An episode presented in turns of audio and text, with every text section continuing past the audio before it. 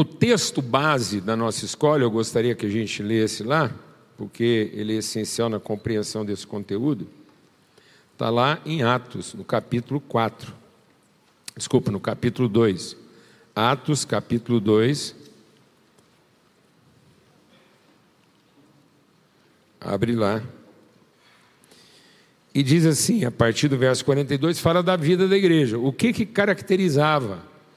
Então, esse ano a gente está focado no entendimento de aprender né, o que que caracterizava, quais eram as características mais essenciais, as disciplinas espirituais da igreja, lá na sua forma mais original, mais essencial. Então a palavra de Deus diz: e eles perseveravam na doutrina dos apóstolos, na comunhão, no partir do pão e nas orações. Em cada alma havia temor, muitos prodígios e sinais eram feitos por meio dos apóstolos. Todos os que criam caminhavam, se esforçavam, viviam juntos e tinham tudo em comum. Vendiam suas propriedades e bens, distribuindo o produto entre todos, à medida que alguém tinha necessidade. Diariamente perseveravam unânimes no templo, partiam pão de casa em casa, tomavam as suas refeições com alegria e singeleza de coração, louvando a Deus e contando com a simpatia de todo o povo. Enquanto isso, o Senhor lhes acrescentava dia a dia os que iam sendo salvos. É curioso a gente perceber, e aqui vale como palavra introdutória também para todas as outras aulas que vamos ter, que essas disciplinas, elas não eram disciplinas acadêmicas? Não eram práticas acadêmicas. Você vai observando na natureza do texto que eram disciplinas relacionais. Se a gente olhar aqui já para a introdução, a forma como essa igreja traduzia o seu compromisso com o ensino dos apóstolos são características totalmente relacionais: comunhão, partir do pão e nas orações. Há uma ênfase nesse sentido. Cada alma havia temor, prodígios e sinais eram feitos, todos, não era uma parte deles, não, amados. Todos os que criam se esforçavam, se empenhavam, mantinham-se em comunhão, viviam em unidade, em comunhão. Então, isso é uma característica. A gente vai falar um pouco agora sobre a característica da fé. Né? A fé como disciplina espiritual. Às vezes a gente tem a tendência de não entender a fé como uma disciplina, como um exercício espiritual. E a palavra de Deus diz que nós devemos exercitar a nossa fé desenvolver a nossa fé, acrescentar à nossa fé virtude. E muitas vezes as pessoas veem a fé como uma coisa estanque, inerte, né? uma, uma, uma forma de sentimento, e não um desenvolvimento espiritual. Então a nossa ênfase vai estar bem nesse sentido aqui a natureza pedagógica da palavra de Deus. Mais do que nos ensinar métodos, mais do que nos ensinar estruturas, mais do que compartilhar conosco formas de comportamento e de organização, a palavra de Deus nos ensina a sermos transformados no nosso entendimento, no nosso pensamento. Sacrificar a nossa maneira antiga de pensar e sermos tomados numa nova forma de entendimento e pensamento. Esse é o grande desafio da fé cristã. Sacrificar nossas emoções, sacrificar nossos sentimentos, sacrificar muitas vezes a nossa história, as conclusões que nós fomos tirando a partir da nossa história. Muitas vezes eu tenho da, da, da, da fé cristã ou da vida cristã a expectativa resolutiva. Muitas vezes eu penso que a vida cristã vai resolver todos os meus problemas. Não é verdade? Você fala agora que eu sou crente, é cortar manteiga com faca quente. Então muita gente pensa né, que, que agora que ele é crente, ele vai cortar manteiga com faca quente. Agora que Deus está do meu lado, eu sou maioria e todas as minhas questões estão resolvidas. Deixa o Espírito de Deus ministrar o nosso coração. Cristo não veio para resolver a nossa vida. Cristo veio para nos resolver para a vida. Amém, amados? Ele veio nos ensinar a ser pessoas bem resolvidas para a vida e não a ter uma vida bem resolvida. Amém? Quem ainda pretende uma vida bem resolvida é porque é uma pessoa mal resolvida. Gente bem resolvida não está na expectativa de ter tudo resolvido, mas tem a certeza e a perspectiva de estar preparado para toda e qualquer situação. Então, a natureza da palavra de Deus ela não é resolutiva, ela é redentiva. Né? A narrativa bíblica fornece para nós os elementos para a formação de uma consciência no pleno conhecimento daquilo que é o propósito de Deus para a nossa vida. É assim que a gente quer abrir né, a nossa escola de disciplinas espirituais, ou seja, o que, que, que tipo de exercício espiritual, que tipo de exercício na transformação do meu entendimento nós vamos fazer durante esse ano, para que ao final do processo eu possa estar tomado de convicção, ser uma pessoa bem resolvida para toda e qualquer situação e ser aquela coluna bem fincada, aquela estaca bem firmada no lugar onde Deus nos colocou. Então a prioridade aqui é estabelecer referências, marcos. Nós vamos falar um pouco sobre isso, né? É, a fé está associada a marcos, colunas, estacas, bem firmadas na nossa vida que não se abalam. Jeremias fala um pouco sobre isso. Ele diz lá: olha, coloca estacas na sua vida que te orientem pelo caminho. Isso aqui não está aí no seu texto, né? Porque depois que a gente escreve o texto, muita coisa acontece, né? Então, deixa o Espírito de Deus ministrar o nosso coração. Tem muita gente que vive pedindo ajuda simplesmente porque não sabe pedir orientação. Gente desorientada está sempre precisando ser ajudada. Sabe por que muitas vezes a gente está sempre pedindo ajuda? Porque a gente nunca parou diante de Deus para pedir orientação. A gente está mais focado no poder que Deus tem para nos ajudar do que na revelação da Sua vontade para nos orientar.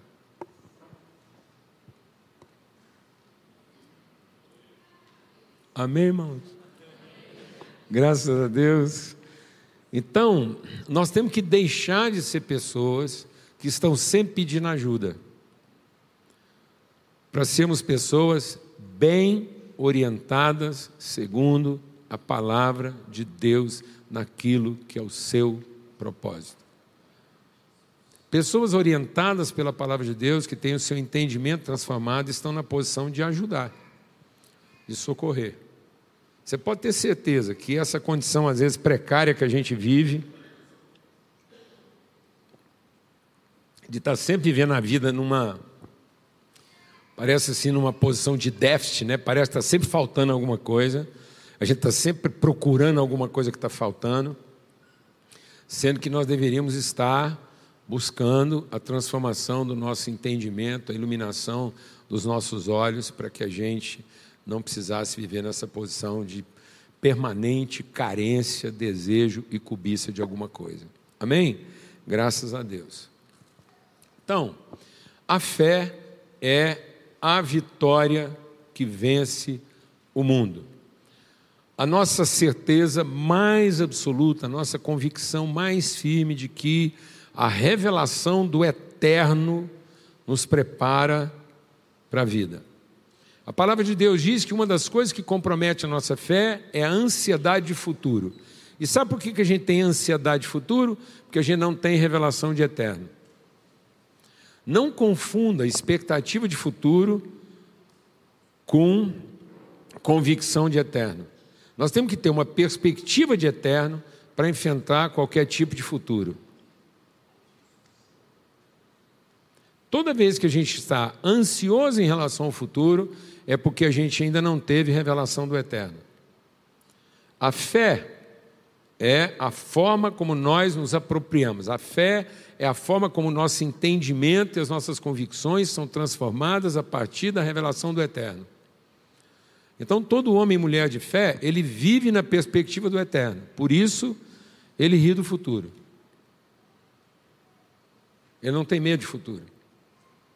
A covardia, a timidez, a insegurança, a instabilidade, é porque nós colocamos a nossa vida numa expectativa de futuro. Muitas pessoas começaram a ter do céu uma expectativa de futuro. Muita gente pensa que viver com Deus é um lugar no futuro e não uma convicção e uma certeza permanente de eterno. Então a eternidade não é uma vida longa no futuro. Eternidade é a apropriação imediata de uma consciência de eterno. Então, a eternidade não é longevidade. Eternidade não é durar muito. Aliás, quero fazer de novo aqui uma, uma inclusão aqui. É, muitas pessoas, porque pensam no futuro, estão procurando uma extensão de dias. Então, eles estão sempre pensando em ser resolutivos para ter uma vida mais tranquila no futuro. Quem está entendendo o que estou falando aqui? Então, às vezes, a gente acha que a fé é para me dar proteção futura. Quem prometeu proteção futura a partir das crenças foi o diabo lá na construção de Babel. Babel era um ajuntamento religioso, não em nome do diabo, Babel era um ajuntamento religioso em nome de Deus, formado a partir de uma expectativa de um futuro garantido. Sendo que Deus não quer os nossos encontros como expectativa de um futuro garantido, mas Deus quer que os nossos encontros sejam para fortalecer entre nós a nossa perspectiva de eterno. Amém? A grande maldição, a condenação que virá no futuro é de longevidade. Se alguém pudesse lá no lago de fogo vender morte, ia ser a pessoa mais poderosa do mundo. Porque na grande condenação no lago de fogo, as pessoas vão querer morrer e não vão poder.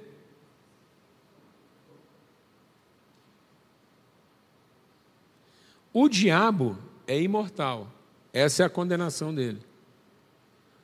A condenação dos rebeldes é a imortalidade. Sem propósito. Nada é mais maldito do que a imortalidade sem consciência de propósito e de eterno. Nada é mais maldito do que durar para sempre sem nunca ter conhecido de maneira própria e encarnado de maneira viva o seu verdadeiro propósito. Então, aqueles que se rebelam contra a vontade de Deus e o seu propósito vão ser penalizados e condenados por si mesmo à imortalidade. Então, a alma humana é imortal. Os anjos são imortais. Os espíritos são imortais. E essa é a grande maldição a imortalidade sem consciência de propósito. Então, nós estamos aqui para trabalhar a fé numa consciência de propósito, de eterno. A perspectiva da fé nos vai dar vitória no mundo, porque ela vai estabelecer a comunicação, a relação e a comunhão entre as virtudes invisíveis de Deus e a forma como nós vamos tornar essas virtudes invisíveis em elementos visíveis e comunicáveis. Então nós somos o elemento. Todo filho e filha de Deus, a partir da fé, é o elemento que faz a transição entre os invisíveis e o visível de Deus. Quando Deus nos criou para ser a sua família, Ele criou com uma única condição: façamos o homem, para que na sua condição humana de ser, ele possa ser o visível dos nossos invisíveis. Amém? Então nós não estamos aqui na expectativa de um invisível futuro. Nós estamos aqui na perspectiva de um invisível eterno que se tornará visível através de nós. Então, quem quiser ver Deus, basta olhar para um filho dele, porque quem vê o filho, vê o pai que o enviou. Glória a Deus, amados. Por isso que a gente começou falando aqui que na nossa escola de liderança, esse é o propósito, que cada filho e filha de Deus seja a coluna, seja o baluarte, seja estaca, seja a referência, seja o luzeiro, o líder. Muitas vezes a gente pensa que liderança é quem governa. Liderança não é quem governa, liderança é quem orienta. Tem gente que governa e no governo que ele tem, ele desorienta. Quantas pessoas desorientam a partir do poder que tem de controlar? Mas nós abdicamos do poder de controlar para receber a autoridade de orientar. Vou repetir essa frase. Nós abrimos mão do poder de controlar, porque nós não precisamos controlar, porque nós temos autoridade para orientar. Quem tem o poder de controlar nem sempre tem autoridade de orientar. E a fé é para que a gente tenha autoridade para orientar. Você é o ponto de orientação, você é a luz de orientação em todo lugar onde você está colocado. Por quê? Porque você tem uma perspectiva de eterno e não está ansioso quanto às expectativas de futuro. Amém? Graças a Deus. Sem fé é impossível. Grava isso. Grifa isso. Essa frase está aí na sua, no seu livro. Tem gente que fala assim para mim, tem gente, às vezes a gente vai compartilhar essas coisas com as pessoas e fala assim, não, Paulo Júnior, mas do jeito que você está falando é muito difícil. Eu falo, não, difícil é o jeito que você está vivendo. Porque você está vivendo de um jeito que não vai virar nada. O jeito que nós estamos vivendo é desafiador. Mas é certeza. Difícil a pessoa viver de uma maneira tão desafiadora quanto e sem qualquer perspectiva de eterno. Então, sem fé não é difícil, sem fé não é trabalhoso, não. Sem fé é impossível viver uma relação saudável, uma relação agradável. Porque às vezes as pessoas pensam assim: ah, é, sem fé é impossível agradar a Deus.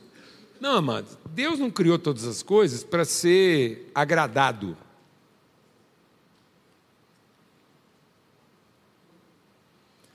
Faz uma correção aí, porque eu tenho certeza que às vezes estava lá como uma fortaleza na sua cabeça. Às vezes a gente pensa que Deus criou tudo para a gente agradar a Ele. E aí, sem fé, é impossível agradar a Deus. Não, não é isso que o texto está dizendo lá em Hebreus. Sem fé, é impossível viver uma relação agradável com Deus. Sem fé, nós vamos estar sempre em conflito com Deus. Tem gente que acha que uma pessoa sem fé, ela tem problema com o capeta. Não, amado. Antes o problema de todo mundo fosse com o capeta. O duro é quando o nosso principal problema não é com o capeta. E nem com as pessoas difíceis da nossa vida.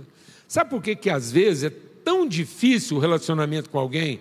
E por que, que tantas vezes as pessoas fracassam diante dos seus relacionamentos com o mundo espiritual e com as pessoas? Porque elas não vivem uma relação agradável com Deus. Então, na verdade, todo o nosso fracasso relacional com as pessoas, com o mundo espiritual, com os desafios que nós temos com a vida, é porque nós não estamos vivendo uma relação agradável com Deus. Viva uma relação agradável com Deus e todos os desejos do seu coração serão satisfeitos. Aí tem gente que já.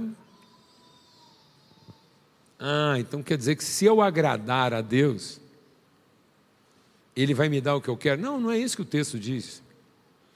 Viva uma relação agradável com Deus, que tudo que o seu coração desejar será fruto dessa relação.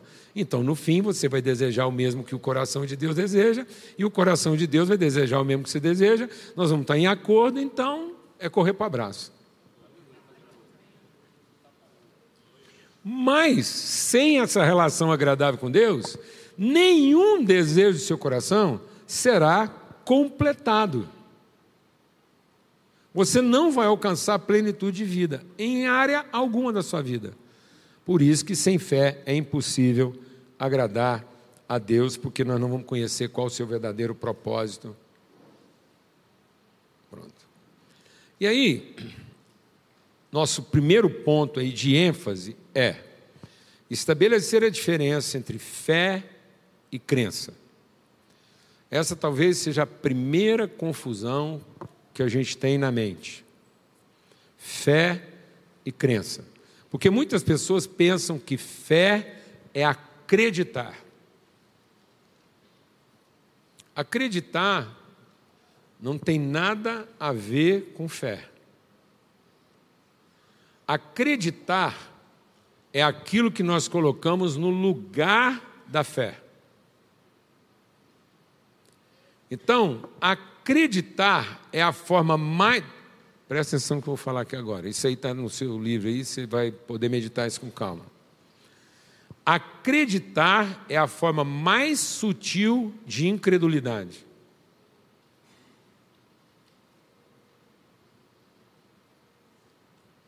Nada traduz de maneira mais forte a nossa incredulidade do que a sinceridade das nossas crenças. Quanto mais sincero eu for nas minhas crenças, mais tomado de incredulidade eu estou. E o espaço tomado pelas minhas crenças sinceras é o espaço ocupado por aquilo que deveria ser ocupado pela minha Então a humanidade não vive a incredulidade pela falta das crenças. A humanidade vive a incredulidade pela sinceridade das crenças. E aí você vai ficar chocado. Sabe um crente sincero? Satanás. Satanás só virou diabo porque ele tinha uma crença sincera. Ele passou a acreditar piamente que através do trabalho que ele fazia, ele iria merecer algum tipo de reconhecimento de Deus. Por isso que o diabo ele é tão enganador porque ele engana as pessoas na sua sinceridade de crença. Então ele não vem tirar a sua crença, ele vem reforçar as suas crenças. Então, se você tem algum tipo de crença em Deus que está ocupando o lugar da sua fé, pode ter certeza que essa é a área que o diabo vai reforçar na sua vida, para que você fique cada dia mais crente da sua crença. E sincero. Você nunca vai encontrar uma pessoa falsamente amargurada. Você já viu algum amargurado falso? Hã? Você já viu algum ansioso falso? O cara é falsamente ansioso. Não, todo ansioso, qual é a característica da ansiedade dele? A sinceridade ele é sinceramente ansioso. Então a pessoa é sinceramente tímida, sinceramente ansioso, sinceramente amargurado. Então não está faltando sinceridade. Está faltando o quê? Sensibilidade. Por quê? Porque a característica essencial da fé não é o que você acredita, é a forma como você conhece a Deus intimamente. Então, o elemento essencial da fé é a relação e não a admiração. Então, a fé não são as conclusões que eu tiro de Deus a partir das expectativas que eu tenho dele. Vou repetir. A fé não tem nada a ver com as conclusões que eu tiro de Deus a partir das expectativas que eu tenho dele. Nesse sentido, Deus vai desapontar todas as nossas crenças, porque enquanto a gente não for desapontado em todas as crenças, nós não vamos ter lugar para a fé. Por isso que Cristo não veio contemplar nossas crenças. Cristo nos atraiu a partir das nossas crenças. Porque a gente estava tão tomado de crença que ele foi nos atraindo, que a gente começou a olhar para ele e falou: está aí um cara que vai resolver todos os nossos problemas. E aí, na medida que ele foi nos fazendo caminhar o caminho da fé, ele foi desapontando, desapontando, desapontando, até desapontar todos os discípulos, a ponto deles acharem que eles tinham acreditado em vão. Então, de que, que Cristo estava libertando todos os seus discípulos? Das suas crenças mais sinceras.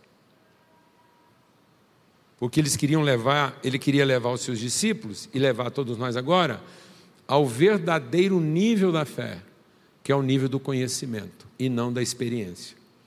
E muitas vezes eu estou querendo ter uma experiência que satisfaça as minhas carências a partir das expectativas que eu gerei de Deus pela forma como eu observava. Da onde vem o desapontamento sincero do diabo? É porque Deus para ele era um estranho? Não. Deus não era um estranho. Ele estava familiarizado com o Deus que ele observava. E a partir do que ele observava em Deus, ele foi tirando o quê? Conclusões de crente. E ele tinha tanta proximidade para observar Deus, que ele formou crenças profundas e sinceras, até que ele foi totalmente desapontado. Quem está entendendo o que eu estou dizendo aqui? O que, que faltou para ele? O que, que ele nunca vai ter? A possibilidade de um relacionamento íntimo que produza conhecimento. Então a fé é a forma mais sublime e desenvolvida de conhecimento espiritual e não a forma mais desenvolvida de expectativa religiosa. Quanto mais expectativa religiosa, quanto mais expectativa devocional, quanto mais expectativa eu tenho de um Deus resolutivo, mais longe eu estou do conhecimento do verdadeiro propósito de Deus para minha vida. Então, quanto mais crente, mais eu resisto à fé. Então você pode ter certeza que a nossa maior resistência à fé são as nossas crenças. A fé é fundamentada naquele que a inspira e não na pessoa que acredita. Está aqui um princípio essencial para você entender a diferença entre fé e crença. A fé, ela é fundamentada a partir daquilo que de Deus se revela e não a partir daquilo que eu espero dele. Coloque isso em prática na sua vida. Porque às vezes toda a sua forma de crença está pautada naquilo que você espera de Deus. Então, você muitas vezes, pensando que está fundamentado na sua fé, você está fundamentado na sua crença, porque você não está fundamentado no conhecimento que você tem de Deus, você está fundamentado na expectativa que você tem dele. E aí você é um sério candidato a um desapontamento grave, porque ele não vai satisfazer suas expectativas. Está claro isso? Amém. Vamos para frente.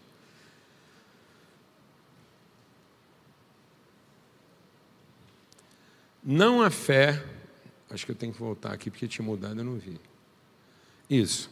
Acreditar, se fé vem de uma expressão que revela conhecimento, acreditar vem de uma expressão lá do latim que é dar crédito a. Por isso, quem acredita é ele que está dando crédito para Deus.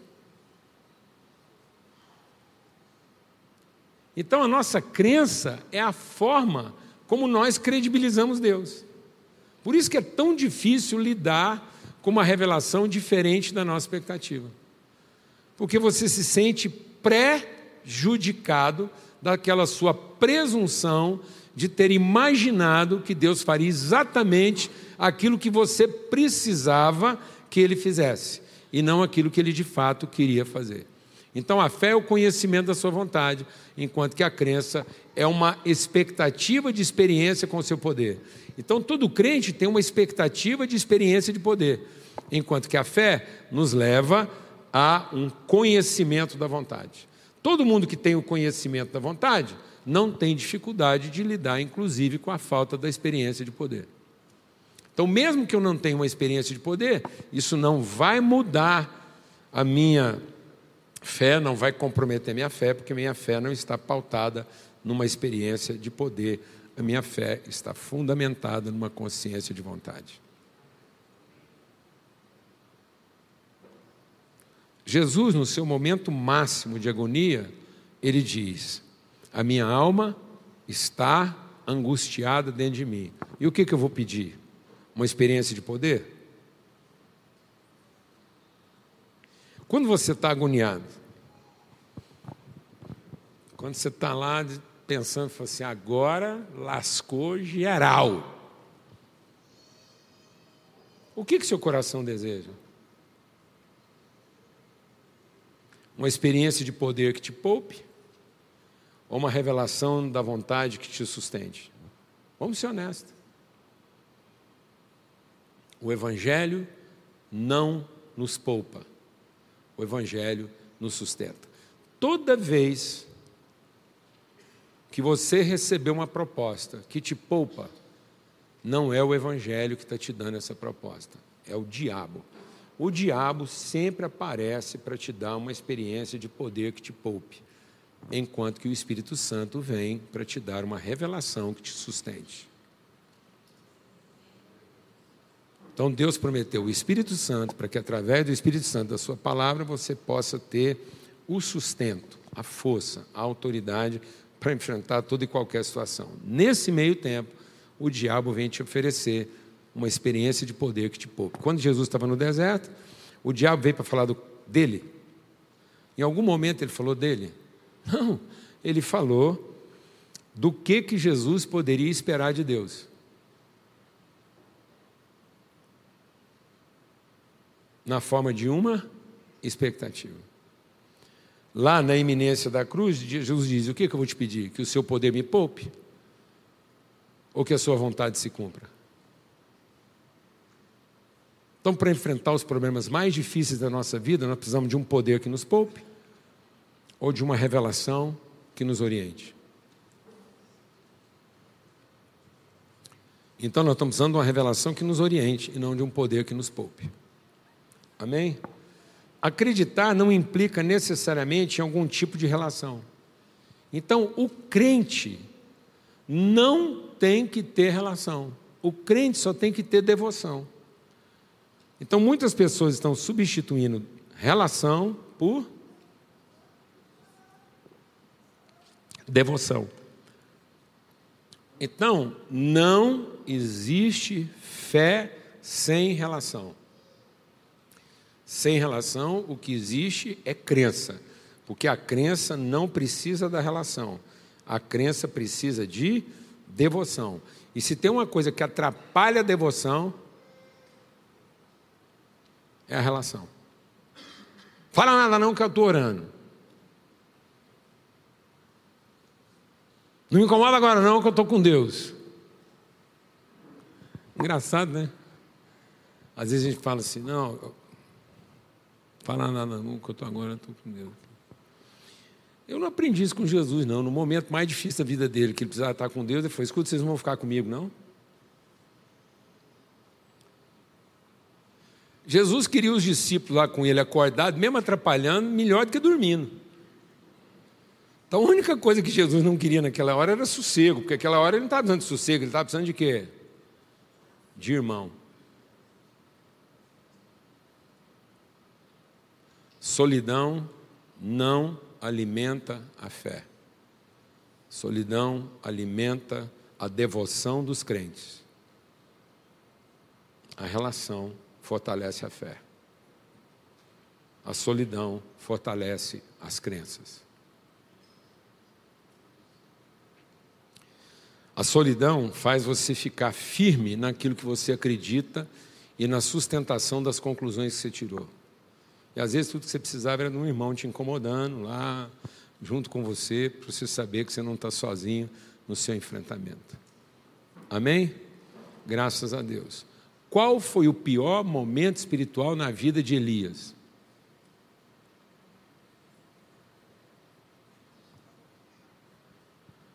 Quando ele ficou sozinho.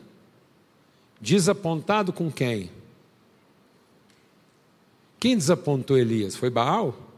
Foi Jezabel? Não, quem desapontou Elias? A divindade que ele acreditava. Elias tinha uma expectativa de que a experiência de poder ia mudar as circunstâncias. E Deus não queria dar para ele uma experiência de poder, Deus queria dar para ele uma relação de conhecimento que, mesmo não tendo as circunstâncias mudadas, ele seria um homem transformado e pronto para toda e qualquer situação. Amém? Graças a Deus.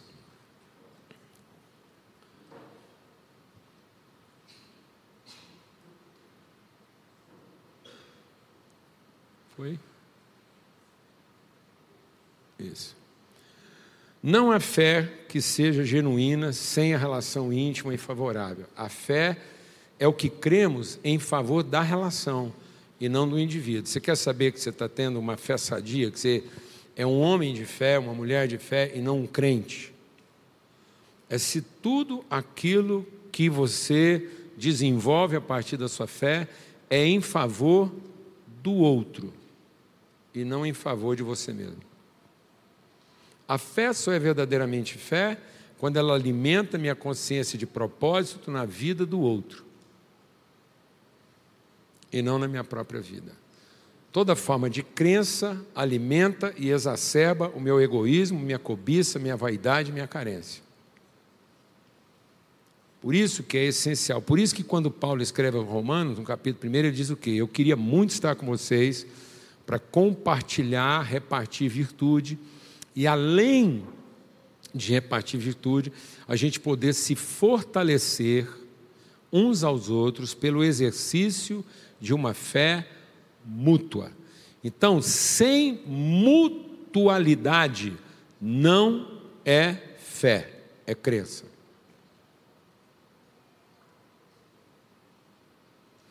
A fé não é para você ter o marido que você merece, isso é crença. A fé não é para você ter a mulher que você merece e nem ter os filhos que você merece, a igreja que você merece e a empresa que você merece. A fé é para que você seja a mulher que o seu marido precisa, que a sua esposa precisa, que a sua empresa precisa e que a sua igreja precisa. A fé não é para te dar o que você merece, mas é para que você cumpra o seu propósito no meio de quem não merece. Então, a crença, além de deixar você desapontado, vai deixar você também amargurado. Porque no fim você vai achar que as pessoas não estão correspondendo à sua expectativa de crença, sendo que é você que deveria corresponder à sua certeza de fé. Independentemente do marido que você tem, da mulher que você tem, dos filhos que você tem, da igreja que você frequenta, do lugar que você trabalha, é a sua fé que pode produzir alguma transformação nesse lugar e não a sua crença que pode mudar tudo isso para tornar a sua vida mais fácil.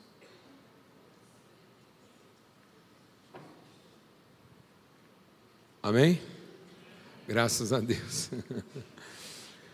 É, é tudo aquilo que nós cremos na relação e na formação do outro. A fé é que alimenta a nossa disposição inabalável e incansável de entregar virtudes que recebemos em favor da construção do outro. Então eu costumo dizer o seguinte: no reino de Deus, por isso que a palavra de Deus diz que eles compartilhavam tudo que cada um tinha pertencia à comunidade. E o povo pensa que isso dizia só a respeito de financeiro. Não, o financeiro só revela a forma como nós lidamos com o mundo espiritual. O financeiro não define a sua espiritualidade. O financeiro é definido pela sua espiritualidade. A sua noção de espiritualidade define a forma como você lida com o dinheiro. Mas não é a forma que você lida com o dinheiro que vai definir sua espiritualidade. Então eles tinham tudo em comum. Isso quer dizer o seguinte: quando o povo de Deus estava junto e viviam em fé, em comunhão de fé, haviam riquezas e pobrezas. Isso quer dizer o seguinte: a minha riqueza é em favor da sua pobreza. A sua pobreza é em favor da minha riqueza. E a sua riqueza em favor da minha pobreza. Então todo mundo trouxe para a vida riquezas e pobrezas. Eu não sou autossuficiente, você não é autossuficiente. Então a fé vai me ajudar na relação com o Espírito Santo e uns com os outros a conhecer quais são as minhas riquezas e quais são as suas pobrezas.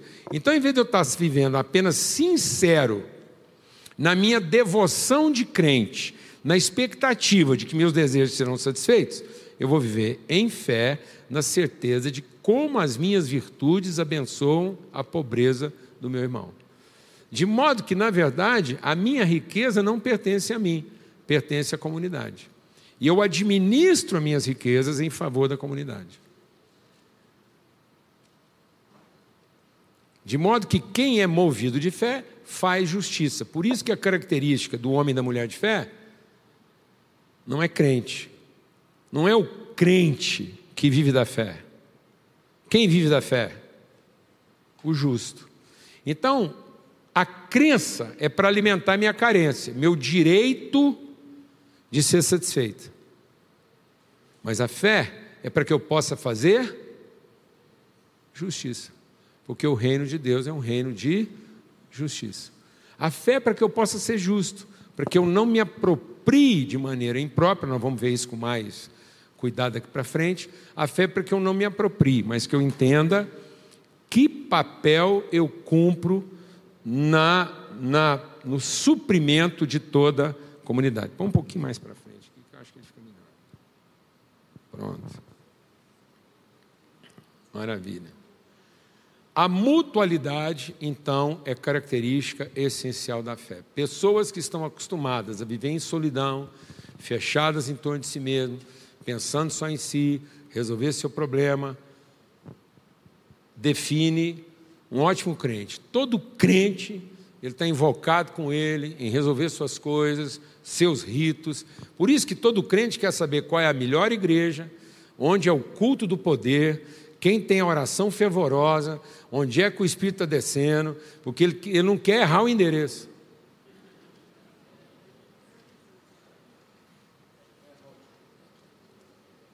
Todo crente tem, todo crente tem uma relação custo-benefício apurada. Todo crente trabalha uma expectativa de redução de dano. Ele é um bom emprestador, mas ele é um péssimo investidor. Todo crente empresta com juros.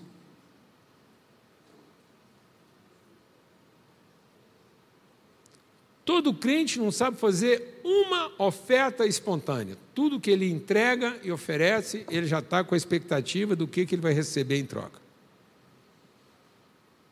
Por isso que Jesus, quando chega no templo, fala assim: o templo de Deus era para ser um lugar de encontro, vocês transformaram ele num lugar de quê? Comércio. Então, todo crente é um ótimo comerciante.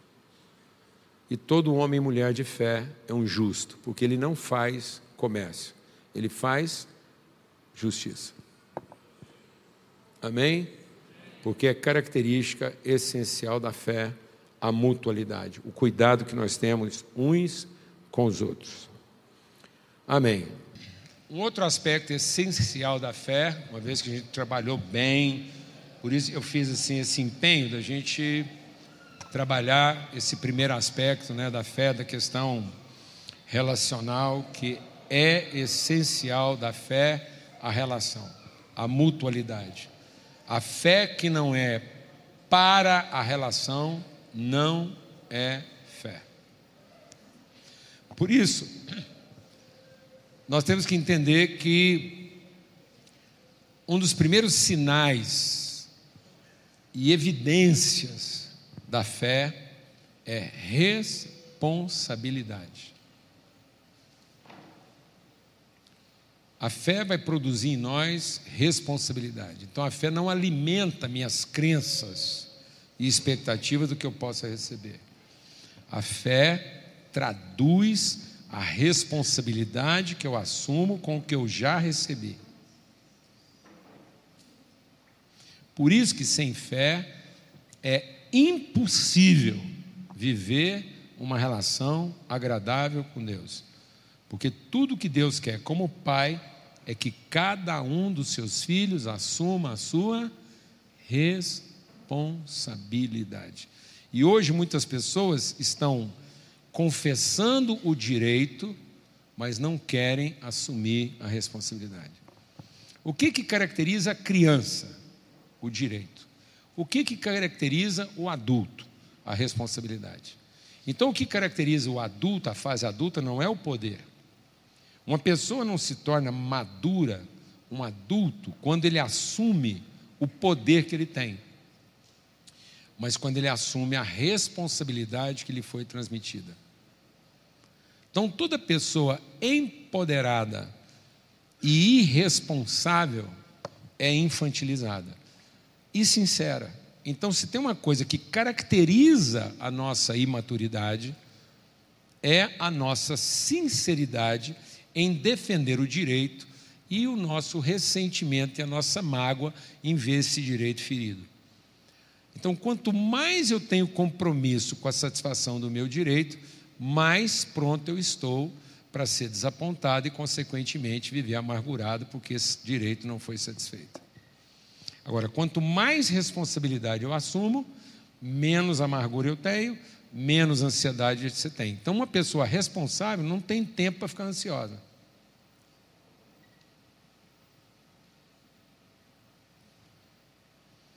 Então a ansiedade é coisa própria de quem está assumindo o direito, mas não quer assumir o quê?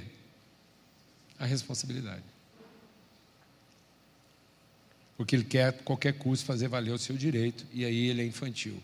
Por isso que hoje o maior problema que nós temos no meio das lideranças é o quê? Gente infantilizada, amargurada, ressentida, milindrosa, susceptível. Porque a minha sinceridade sem a sensibilidade da relação, me torna susceptível. Então, muita gente está confundindo susceptibilidade com sensibilidade. Falar, ah, você não pode falar assim comigo que eu sou muito sensível. Não, se você fosse sensível, você não tinha essa frescura, não ficava desse jeito.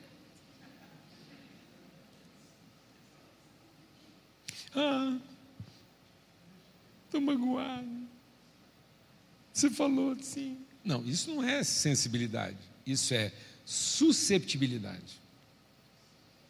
E a sua susceptibilidade traduz a sua capacidade de crença.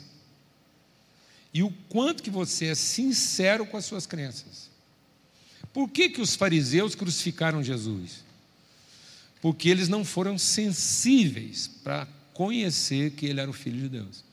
E por que, que eles não tiveram a sensibilidade de conhecer que ele é o Filho de Deus? Porque eles estavam tomados de toda a sinceridade de que o Filho de Deus deveria satisfazer suas expectativas. Na medida em que Jesus não satisfez suas expectativas, eles se deixaram vencer pela sua susceptibilidade, a sua amargura e o seu ressentimento, crucificando o próprio Filho de Deus. Então faltou para eles o que? Sinceridade? Não, faltou para eles sensibilidade. E onde falta sensibilidade, passa susceptibilidade. Então, se hoje você é uma pessoa susceptível, por isso que o escritor da carta aos Hebreus diz o quê? No que depender de cada um de vocês, tenha paz com todo tipo de gente. Então, nenhum tipo de gente pode tirar a minha paz. Uma paz que pode ser tirada não é paz, é tranquilidade.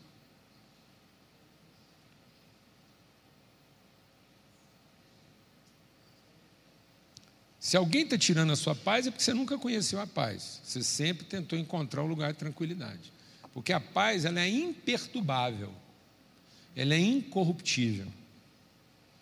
Porque ela é fundamentada num conhecimento, numa convicção, e não numa experiência de poder. Então a falta de poder, a contrariedade, a perplexidade, a surpresa não tira a minha paz. Por isso também não há nenhum comprometimento do meu compromisso e da minha, da minha responsabilidade. Então nada, nada me faz sair do meu lugar de responsabilidade. Então, antes de ficar ofendido com o comportamento de alguém, eu me sinto responsável para ser a referência para essa pessoa de como é que as coisas podem ter outra direção. Então você nunca se sente ofendido, porque você sempre está na posição de quê? De responsabilidade. Então a fé não nos confere o direito do bem recebido, pois é a convicção da graça concedida. Então a fé não é para que você tenha senso de posse, a fé é para que você tenha compromisso de responsabilidade. Então a sua convicção de algo concedido e merecido, então Deus concedeu a cada um de nós uma porção de virtude da qual eu me tornei o quê? responsável em favor dos meus irmãos. Então eu sou o fiel depositário daquilo que Deus quis entregar para a família, e ao querer entregar essa virtude para a família, ele me identificou como o canal, o instrumento de entrega. Por isso que a fé vai impedir você de precificar o que você faz.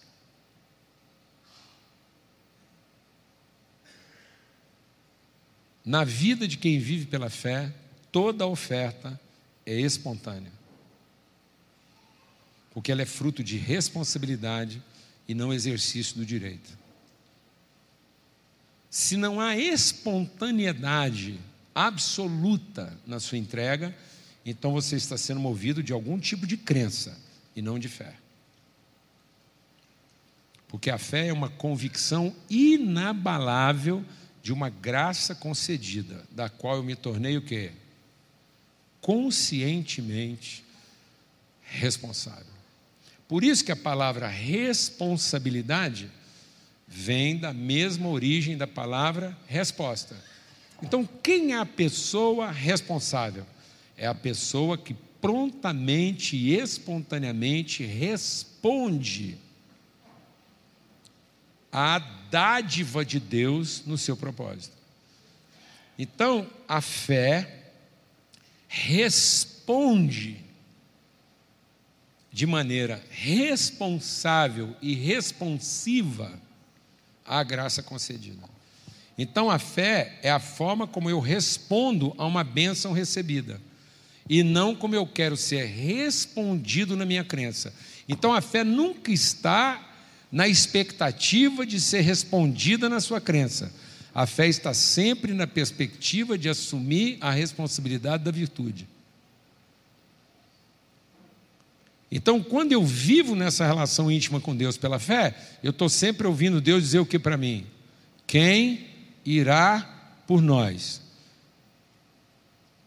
Eis-me aqui. Então, todo problema que chegou até você,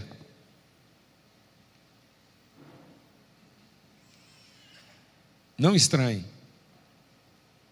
Ele não errou de endereço. Tem gente que se sente injustiçado pelo problema que bateu na vida dele. Não, mano, não se sinta injustiçado, não. Apareceu assim um angu de caroço, apareceu aquele irmão que parece um caroço piqui do avesso, ele é só espinho. É nossa responsabilidade. Assuma a responsabilidade. Abrace isso. Chame para dentro da sua área de autoridade. Por isso que uma criança pode orientar um rei. Por isso que aqui é uma escola de liderança, porque você não precisa ser o chefe da sua empresa para ser quem orienta a empresa. Na escala de poder da sua empresa, você pode ser o último. Mas na escala de autoridade, você é o primeiro. Porque se Deus tem alguma coisa para revelar a respeito da vontade dele para aquela empresa, ele vai revelar para quem? Para o filho dele que está lá. Então, alguém pode ter o poder, mas poder não confere autoridade. Revelação confere autoridade. Então, às vezes, você não tem o poder, mas você tem a revelação, e tendo a revelação, você tem a autoridade, porque a responsabilidade daquela empresa é sua, e não do chefe. Então, não lamente o chefe ruim que você tem, porque provavelmente ele está lamentando o filho de Deus ruim que ele tem. Porque se Deus for apertar, falar com seu chefe, com você, o chefe vai falar, mas também é o filho de Deus que o senhor mandou para cá. Quem merece um, um crente desse? Então a igreja tem que sair do lugar de quem lamenta o país que tem, para entender que é o país que está lamentando a igreja que tem. A igreja não sofre um país ruim, o país é ruim porque sofre uma igreja irresponsável. E a igreja é irresponsável e torna o país cada vez pior, porque ela está aqui usando a sua fé para receber o seu direito de um país melhor. E nós não temos o direito de um país melhor, nós temos a responsabilidade de um país melhor. Então, o estado em que o nosso país se encontra não é direito da igreja esse país ficar melhor. É responsabilidade da igreja tornar esse país melhor.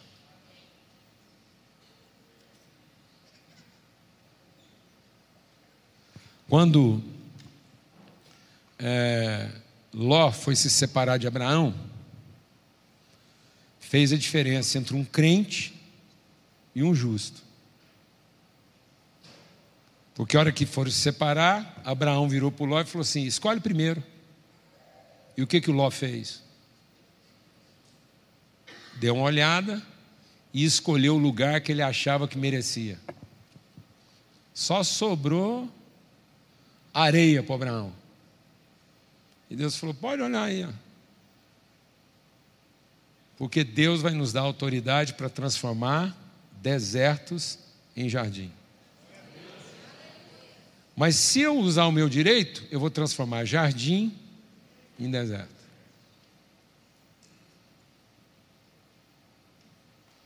Então, quem usa o seu direito desertifica o melhor jardim.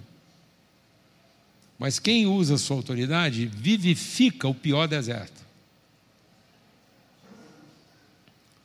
Então a fé é para transformar um deserto em jardim, e não para ter direitos ao jardim que a gente acha que merece. Porque foi buscando o jardim que ele merecia que, Jó, que Ló descobriu que morava dentro de um prostíbulo. Quem busca o que merece vai acordar dentro de um prostíbulo. Quem assume a responsabilidade vai transformar o pior deserto em jardim. Amém? Então, é a certeza de um crédito do amor do Pai disponibilizado em favor da família. A bênção, portanto, não é direito particular do crente, alcançado através das suas crenças. A bênção é o favor do Pai para toda a família. Todo crente come primeiro. Todo homem e mulher de fé come por último. Se você quer saber se é um bom crente, ou se está vivendo pela fé, ah, mas do jeito que nós estamos pregando o Evangelho, está ruim do povo acreditar. Porque a gente prega o Evangelho como quem vai para o céu e já entrou no ônibus. a gente está chamando o povo como quem está de dentro. Ô, gente, vocês não vão entrar, não. Sendo que a gente devia forçar o povo a entrar. E não chamar como quem está de dentro.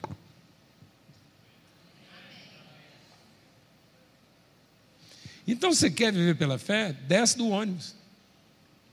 E seja o último a entrar. Você só entra na hora que você tiver certeza que não está faltando ninguém.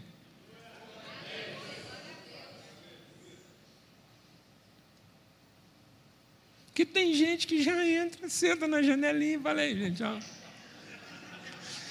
Tem gente que faz evangelismo de inveja. Você já viu evangelismo de inveja? Ele quer despertar a inveja dos outros. E não a responsabilidade. Não, Deus falou: você está aí, força-os a entrar. Então a nossa evangelização não é a evangelização de quem seduz, é a evangelização de quem assume a responsabilidade. E muitas vezes, para evangelizar as pessoas, nós estamos fazendo mais o trabalho de um sedutor, Por isso, a hora que a gente menos espera, acorda dentro de um prostíbulo. Porque a gente teve que acenar com favores em vez de assumir responsabilidade. Né? Beleza.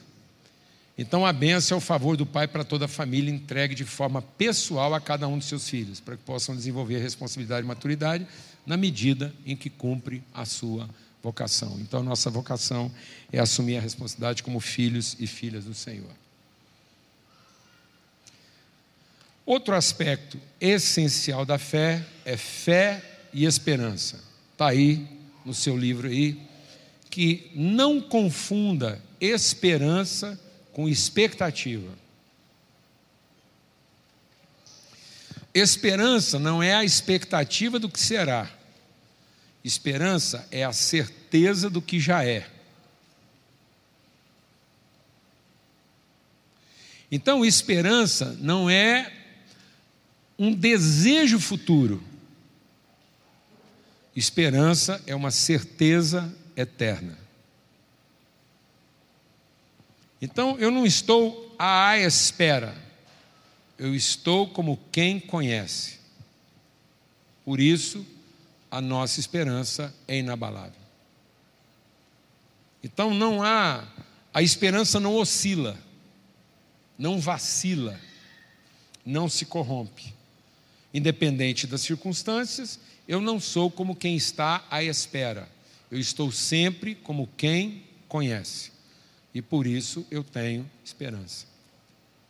A minha esperança não é a expectativa do que será, a minha esperança é a certeza do que já é. Então a fé é para que a gente possa cumprir de maneira plena o propósito de Deus. Por isso, a gente colocou algo aqui para nos ajudar de maneira pedagógica. Lembra que a gente falou aqui que é muito mais uma transformação de entendimento? Então a fé vai caracterizar na nossa vida o que? Decisão e disposição. Então, todo mundo que conhece a vontade de Deus se movimenta. Porque ele está olhando firmemente para o autor e consumador da sua fé. Por isso que aqueles que vivem da fé nunca retrocedem. Porque Deus não tem prazer naqueles que retrocedem. Porque toda vez que você está na expectativa do que ainda será, o desapontamento faz você desanimar. Então o que desanima, deixa Deus ministrar o nosso coração aqui. O que desanima a gente não é a dificuldade, é a frustração. Ninguém ficou desanimado porque a dificuldade era grande. O seu desânimo não vem do tamanho da dificuldade, porque Deus garantiu que não viria sobre você nenhuma dificuldade que você não estivesse preparado para suportar.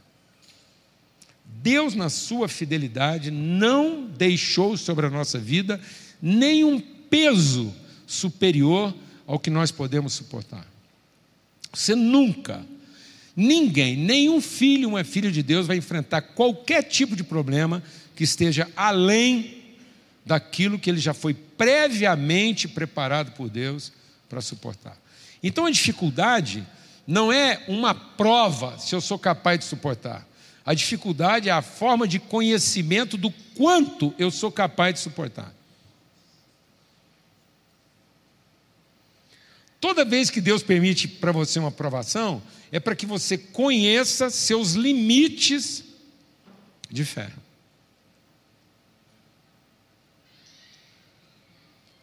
Então, toda tribulação e dificuldade é uma forma de conhecimento. Se eu sou movido de esperança. Então, por isso, há uma decisão na nossa vida. Eu não vou olhar para trás. Eu vou olhar firmemente para o autor e consumador da minha fé.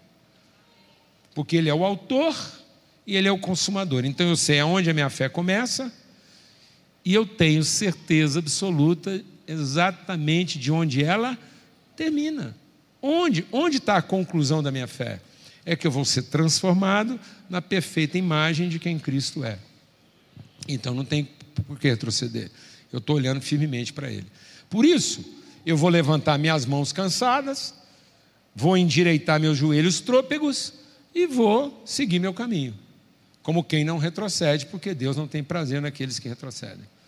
Então, a fé é responsável pelo nosso movimento. Por isso que Paulo, escrevendo aos Tessalonicenses, ele diz: o trabalho da vossa fé. Porque trabalho está associado a força vezes distância. Então, você quer saber que você é uma pessoa de fé? É porque você está sempre avançando. A sua decisão é de movimento e não de expectativa. O crente está sempre esperando que Deus venha visitá-lo no lugar da sua devoção. Mas o homem e a mulher de fé está sempre caminhando para encontrar Deus no lugar da sua vontade.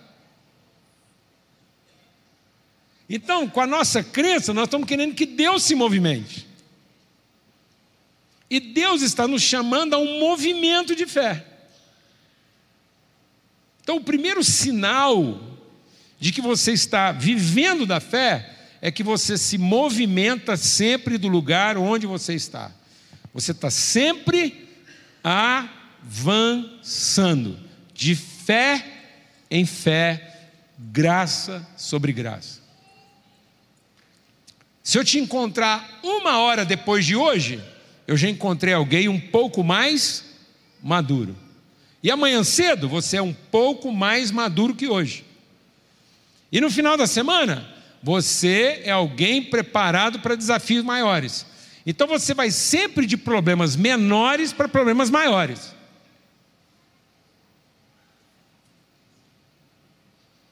Então não espere que ao desenvolver a sua fé, seus problemas vão diminuir.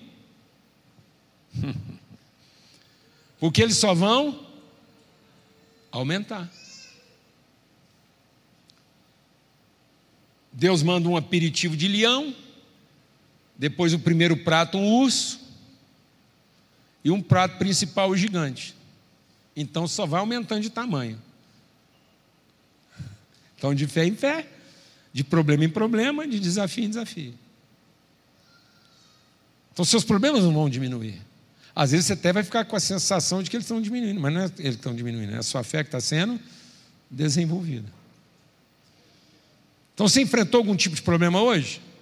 Seja vitorioso, porque muito provavelmente o problema de amanhã é um pouquinho maior. Você pegou um irmão difícil hoje? Encare ele bem, termina o dia bem resolvido com esse irmão difícil que você encarou hoje, porque muito provavelmente o irmão que vai aparecer amanhã ele é um pouquinho mais difícil. Você enfrentou um demônio hoje? Enfrenta ele bem, conclui, termina o seu trabalho, porque provavelmente o demônio de amanhã tem um pouquinho mais de cabelo, ele já é um pouco mais amadurecido. Então a gente vai sempre enfrentar uns capeta mais velho, mais estruturado.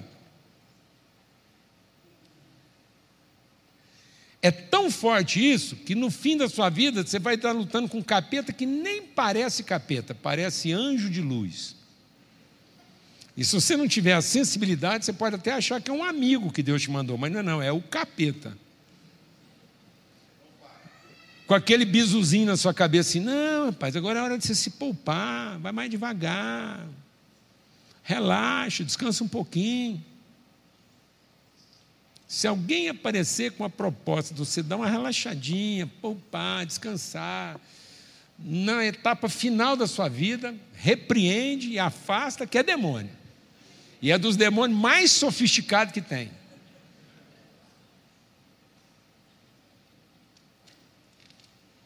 Porque parece até gente que veio para te ajudar. Mas não, veio para te.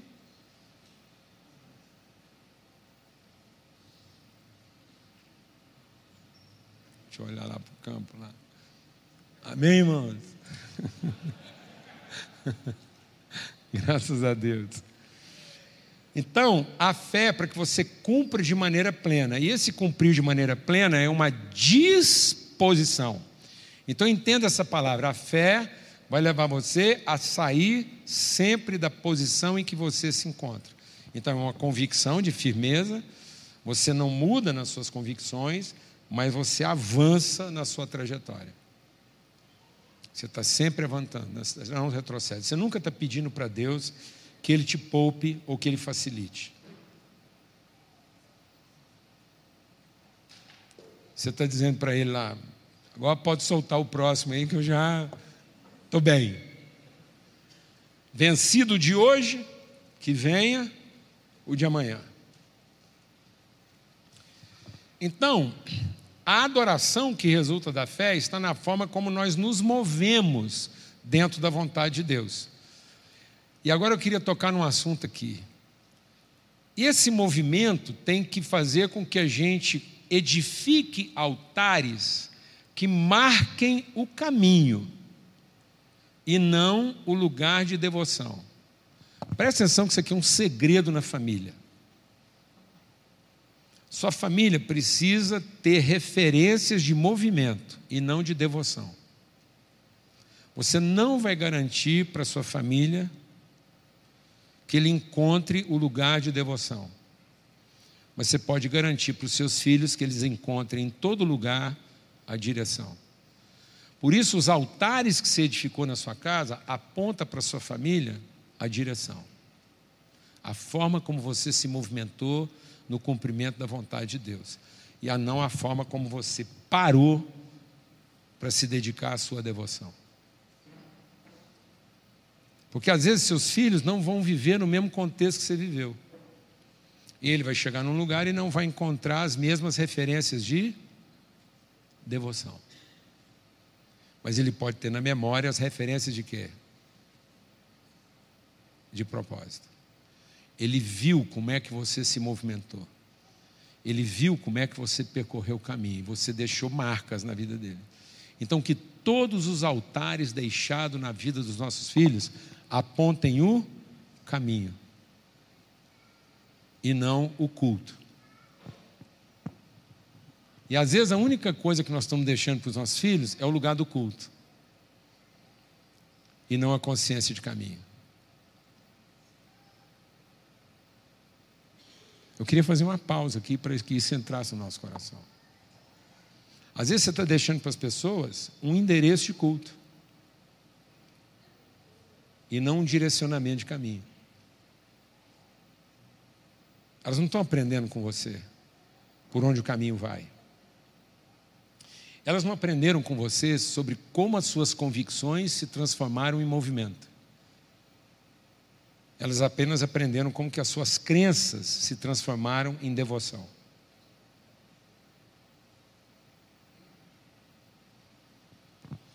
altares que sejam marcos de referências para as próximas gerações, para que eles conheçam o caminho. Sua principal função é dar direção e não prover solução. E às vezes nós estamos ensinando os nossos filhos que no culto eles vão receber a solução. E a gente não deixou para eles uma herança de fé a gente deixou para eles um legado de crença. Aí eles têm que ficar mantendo as nossas crenças, mantendo os nossos ritos. E aí eles se tornam culpados de manter nossos ritos e não responsáveis de cumprir o seu propósito. Então hoje existe uma geração de líderes jovens que estão sendo. Eu, cada, eu rodo o Brasil inteiro, pelo mundo, conheço muita gente aí, liderança jovem eu fico assim, eu, se tem uma coisa hoje que, que, que assim, me choca, é a quantidade de gente jovem que às vezes quer conversar com a gente. Eu já percebi qual é o motivo. A grande maioria deles são pessoas que estão vivendo um processo de depressão, burnout, esgotamento antecipado, porque eles receberam a culpa de manter um rito bem sucedido e não foram orientados a cumprir um propósito claro e definido. Eles não se aprenderam a se movimentar, eles aprenderam a manter uma atividade na busca de uma solução e não a encontrar um caminho de redenção. Não deixe para as pessoas a expectativa de um rito resolutivo, mas deixe para as pessoas a perspectiva de um caminho redentivo. Que toda marca que você deixar na vida das pessoas, que as referências que você deixar, sejam referências de caminho, de convicção de disposição e não de devoção. Que ninguém imite a sua devoção, mas imite a sua disposição.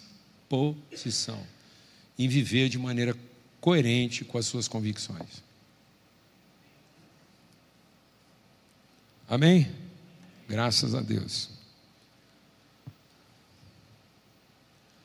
Fé e esperança, decisão e disposição. A cruz é o movimento gerado pela fé de quem conhece a sua eterna vocação, de em amor, através de uma oferta espontânea, dar a sua própria vida para a formação do próximo irmão. Presta atenção, grave essa frase aqui pelo seguinte: Nós transformamos a cruz num sinal de devoção e não numa referência de disposição. Jesus nunca mandou a gente fazer reuniões em volta da cruz dele.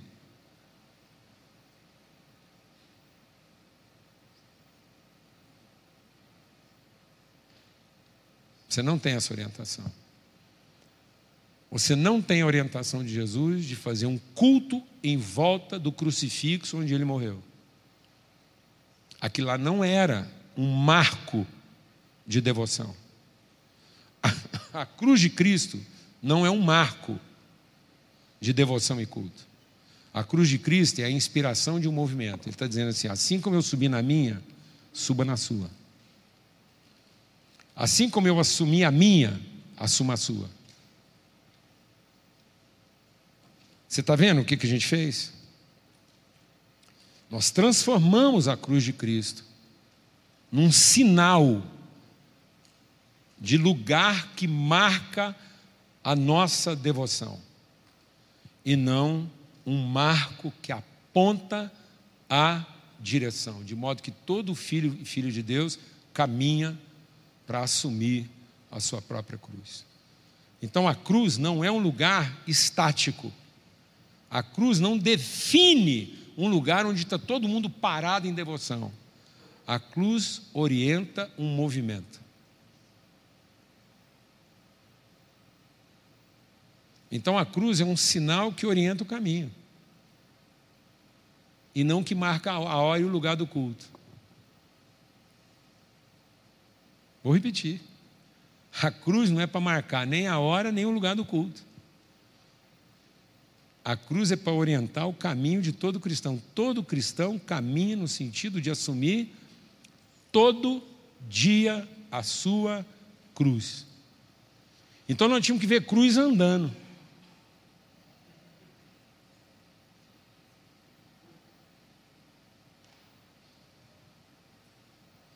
Porque ele tomou sobre si a sua cruz, espontaneamente. E nós devemos também tomar. E aí todo mundo que está andando conosco vai ver a cruz como uma coisa que orienta o quê? o movimento e não que define a devoção. Então nós não somos adoradores da cruz, nós somos seguidores da cruz.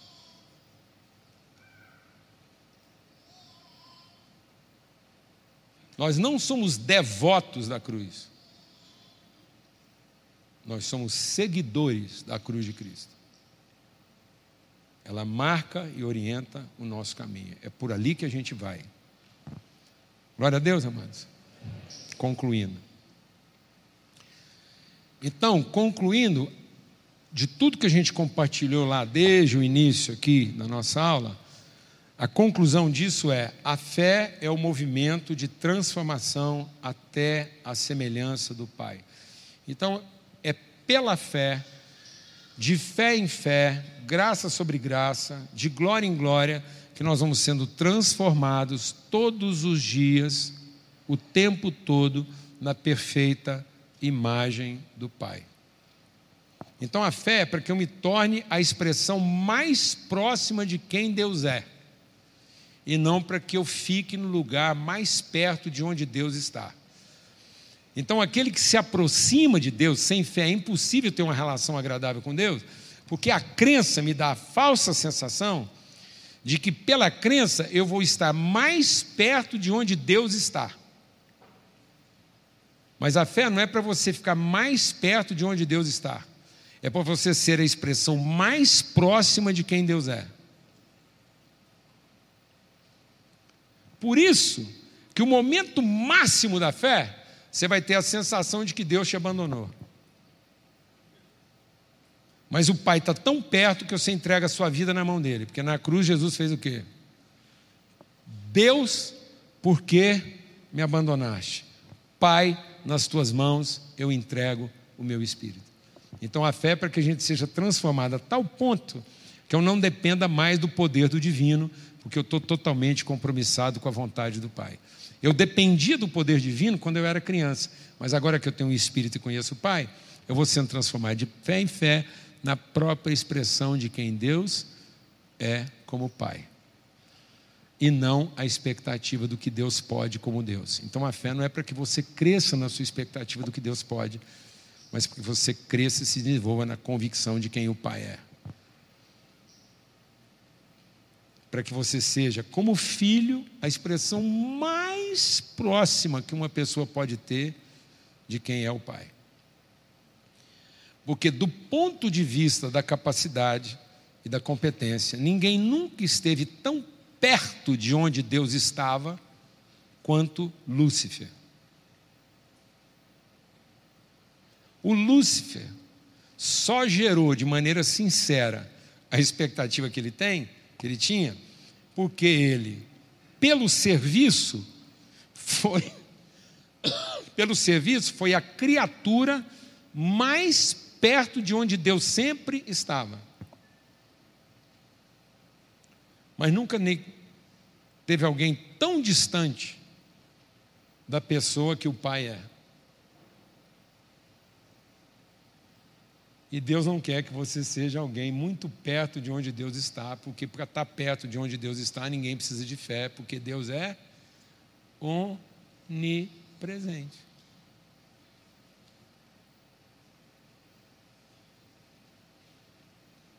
Então ninguém precisaria de fé para estar muito perto de onde Deus está, porque por natureza Deus está perto até de quem não tem fé.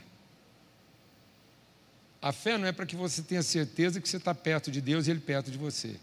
A fé é para que você tenha toda a certeza que você está se transformando na imagem mais próxima que alguém pode ter de quem o Pai é e qual é a vontade dele para cada um dos seus filhos, porque pela fé o seu único compromisso e disposição é viver essa vontade para que isso inspire os outros.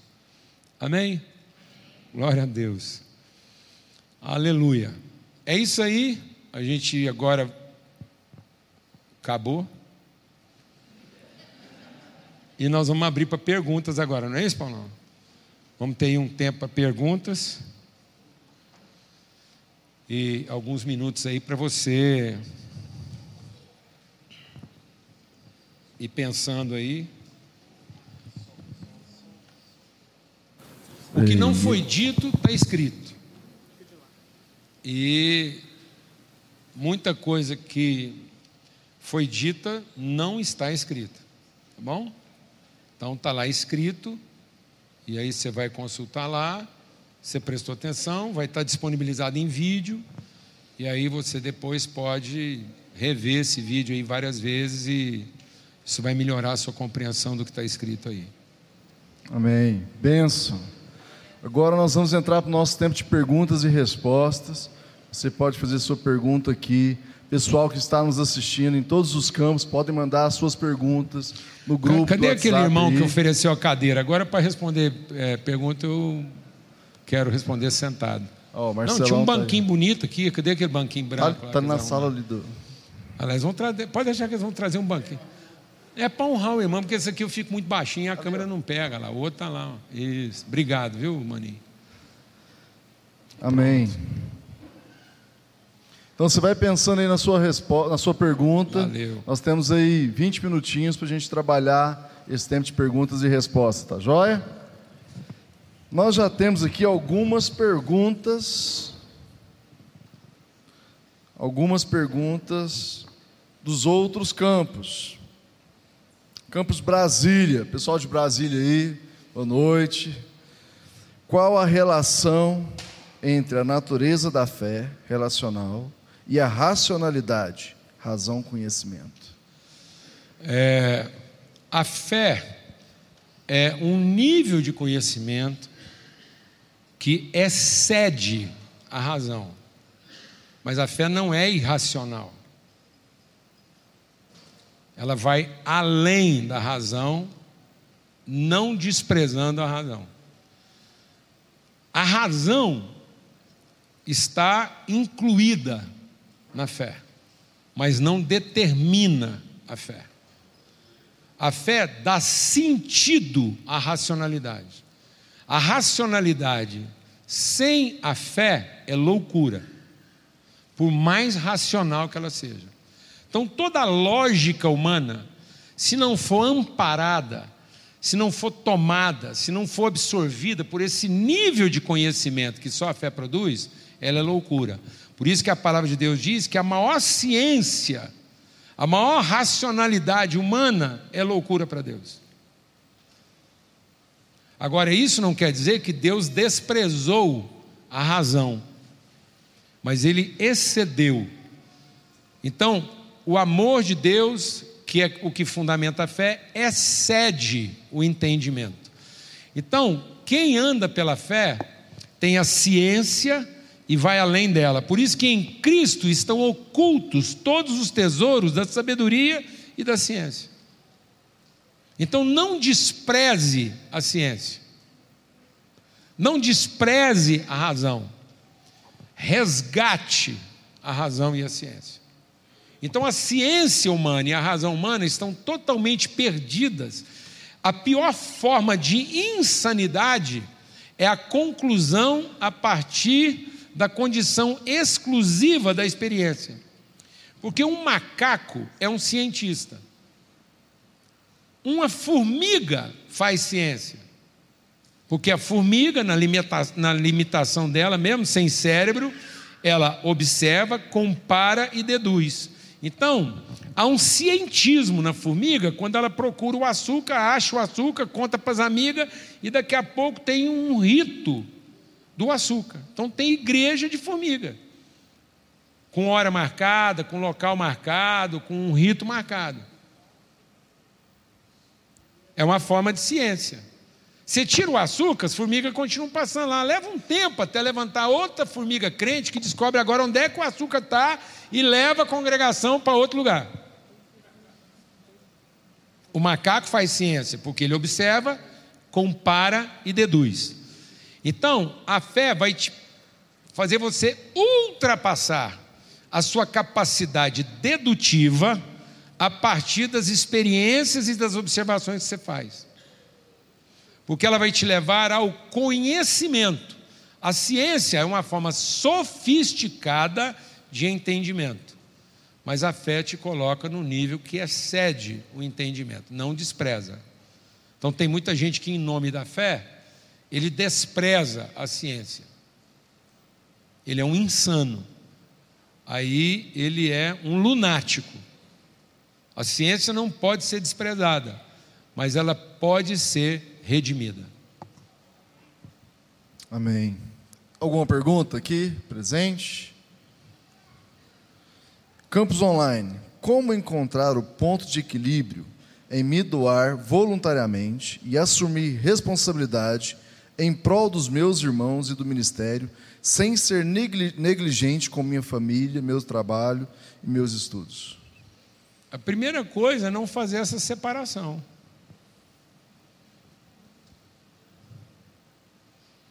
Quem é sua família? Quem é sua mãe e seus irmãos? É só olhar para Jesus e ver qual foi a definição que ele fez de família.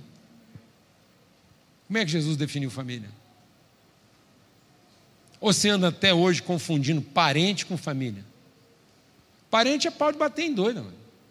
Parente não salva ninguém, não. Parente é o recurso que você tem quando você está sinceramente desapontado e você precisa ofender alguém no nível que ele entende. Aí você usa os parentes.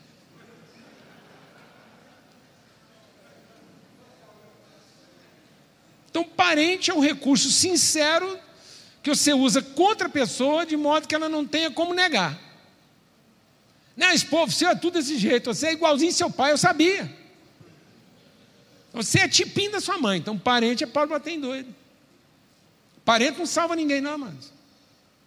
Família salva parente, parente condena a família.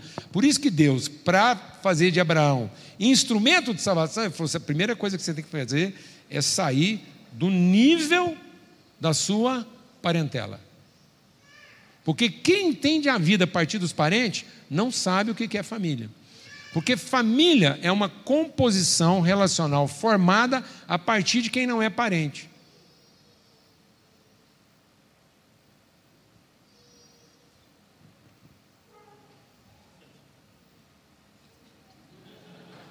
Porque se começar a casar só parente com parente, nada é mais lunático do que raça pura. Por que, que poodle é doido? Todo poodle é lunático, amado. Todo pincher é neurótico. Todo Doberman é mal resolvido. Porque é raça pura. Qual é o ser mais bem resolvido do planeta, mano?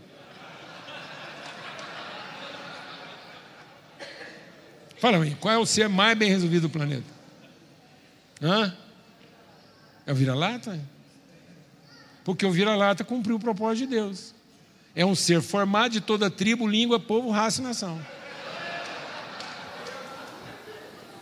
O vira-lata é a raça desenvolvida. Entende todo mundo, se dá bem com todo mundo, come qualquer coisa, mora em qualquer lugar, frequenta qualquer ambiente. Agora não. Tem gente que quer ser poodle. Só fica no meio dos poodle, dos pincher, dos doberman. Aí vai ficar neurótico, mesmo, morde qualquer um. Entendeu? Vê todo mundo como inimigo. Eu conheço, lá em Goiânia, eu tenho o privilégio de conhecer umas, umas raças puras lá no meio dos cachorros lá. Tem cachorro hoje que eh, os donos oferecem comida para eles.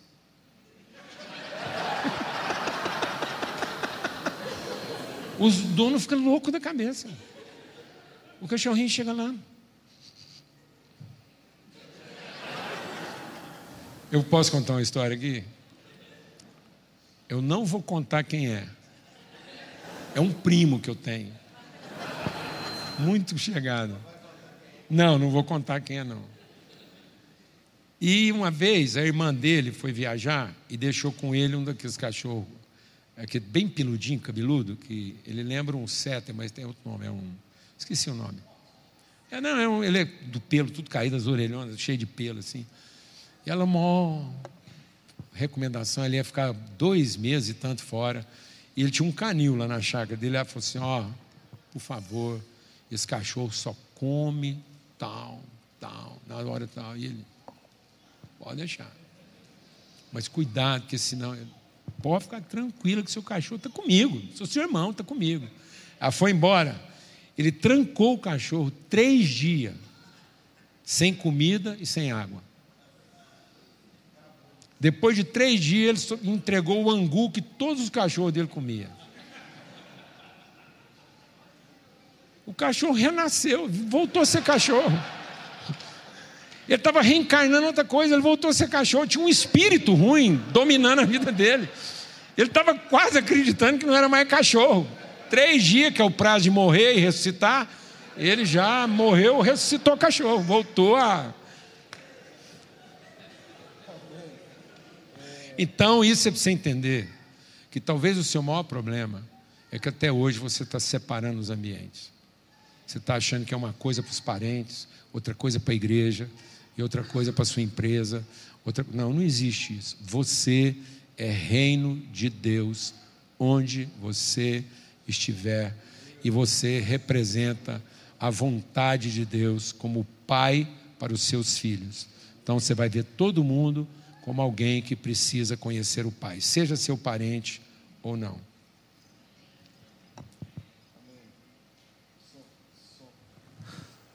E ah, saiu aqui. Lá de Tuiutaba, a nossa vocação tem que estimular em nós uma fé madura na perspectiva da responsabilidade cristã, mesmo em meio a um mundo pós-moderno, porque esse desafio é enorme na vida e missão da igreja. Porque eu avisei, mano. A Bíblia já avisou, não sou eu que estou avisando, não. É porque vai ficar só pior. Jesus não prometeu um mundo melhorado. O nosso primeiro desapontamento com Jesus começa na despedida dele. Que a gente esperava um Salvador que viria e ia passar a mão assim, ó.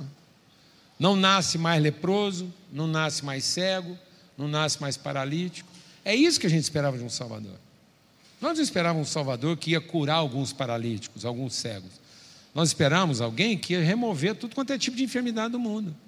Aí na despedida de Jesus, na despedida, ato final, ele vira e fala assim: No mundo tereis aflições. Amado, que Salvador é esse? Que na despedida dele, fala para a gente que no mundo tereis aflições, mas que não era para a gente ter medo, que a paz dele ia guardar nosso coração. Então é isso. Não vai ficar melhor. Vai ficar cada dia mais o que? Desafiador. Deus não prometeu encher o mundo com o seu poder. Não tem promessa de Deus para encher o mundo com o seu poder. Tem promessa de Deus para encher o mundo com a sua glória. O mundo já está cheio de poder e não conhece a Deus. Um anjo revela o poder de Deus. Um passarinho cantando revela o poder de Deus. Mas só um filho de Deus, assumindo a sua responsabilidade diante de um mundo difícil, revela a glória de Deus.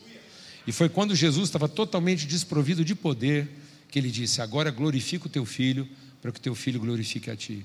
Então, através da sua vida, Deus não vai encher o mundo de poder, Deus vai encher o mundo com a sua glória. E a glória de Deus se revela com o Filho de Deus, assumindo de maneira inegociável, irredutível, incorruptível a sua responsabilidade. Amém. Tinha até uma pergunta aqui do Rio de Janeiro, exatamente sobre isso. Se não temos que buscar experiência com o poder, por que várias passagens da manifestação no ministério de Jesus e muitas explicações sobre os ministérios, dons e talentos? Porque dons e talentos são, são irrevogáveis. O cara pode estar em pecado que ele não perde o poder que ele recebeu.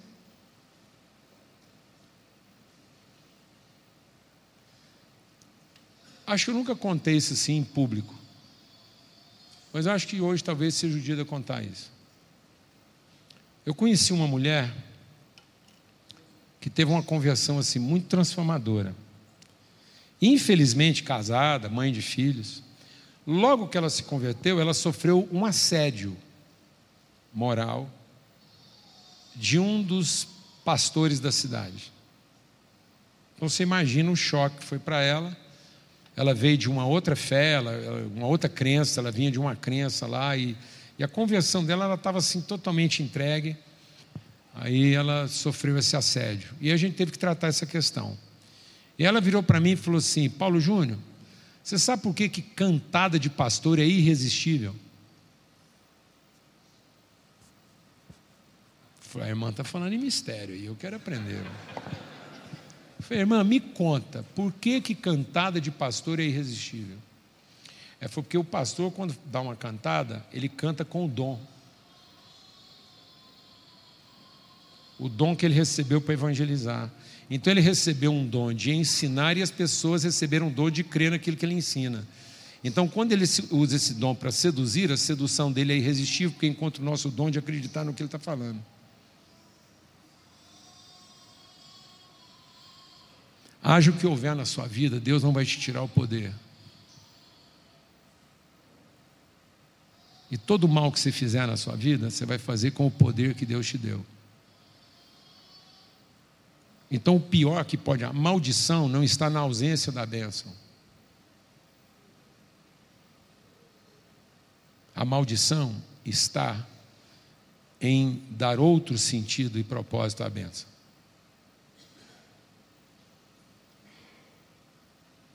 Ninguém é amaldiçoado porque não foi abençoado. Porque Deus não amaldiçoa ninguém. As pessoas se amaldiçoam porque dão mau uso e outro propósito à bênção que eles receberam para cuidar das pessoas. Por isso, nós vamos continuar tendo experiências de poder, mas elas só farão sentido em amor. Por isso que Paulo diz: eu posso ter o poder de pregar as maiores mensagens, eu posso ter o poder de mudar uma montanha de lugar, eu posso ter poder de acabar com o problema de milhares de pobres. Acabar com o problema de milhares de pobres é filantropia. Ficar mudando montanha de lugar é exibicionismo. E produzir grandes mensagens é dialética, é retórica. E se isso não for movido de amor, para nada se aproveita. Então não há nenhum proveito no poder se isso não cumpre o propósito de revelar o amor de Deus. É só isso. Nós vamos continuar tendo experiências de poder, mas isso não quer dizer absolutamente nada se nós não estamos imbuídos da responsabilidade de revelar o amor. Amém.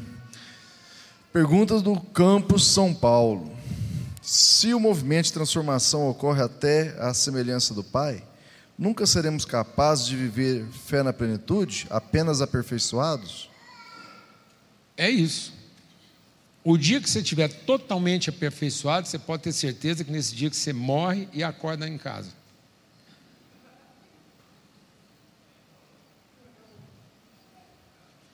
Porque a gente vive uma relação muito engraçada com Deus. A gente chama ele de pai, fala que ama, mas não quer voltar para casa. A gente fala que ama o pai, quer aparecer com ele, quer estar em casa.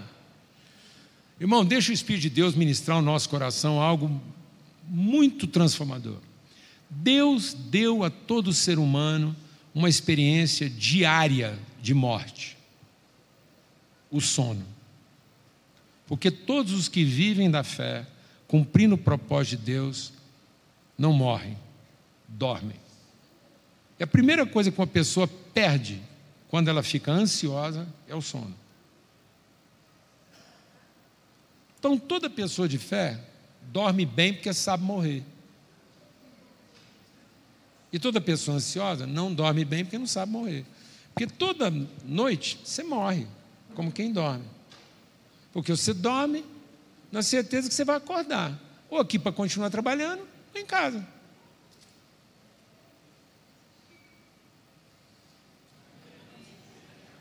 A Deus.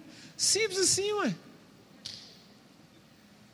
Então aprenda a dormir como quem morre. Porque senão você nunca vai saber morrer como quem dorme. Por isso a palavra de Deus diz que Deus dá aos seus enquanto dormem. Primeira coisa que a incredulidade vai tirar de você é o sono, porque você vai ficar com a ideia de que você tem que ficar preocupado com o dia de amanhã. Não, você terminou bem o dia, morre, meu irmão. Então, não termine o seu dia cansado. Vou dar uma receita aqui. Se você terminar seu dia cansado, você não vai conseguir dormir. Termina o seu dia morto. Exausto. Às vezes a pessoa pergunta assim para mim: Você está cansado? Fala, cansado eu não estou, não, mas eu estou prontinho para dormir, porque eu estou exausto. Eu entreguei naquele dia tudo que eu tinha para entregar. Ué. Acabou. Acabou, entregou tudo que você tinha para entregar? Então resta você fazer o que agora? Dormir, ué? Porque o reino de Deus é como um homem que plantou uma semente e foi o quê? Ficar lá acordado para ver o que, que ia acontecer? Não, foi dormir, ué. Então aprenda a terminar seu dia exausto. Como quem não tem mais nada para entregar. Agora resta você só fazer o quê? Dormir. Como quem está morto. E justamente você vai dormir bem porque você não está cansado, porque o cansaço tira o sono. Amém?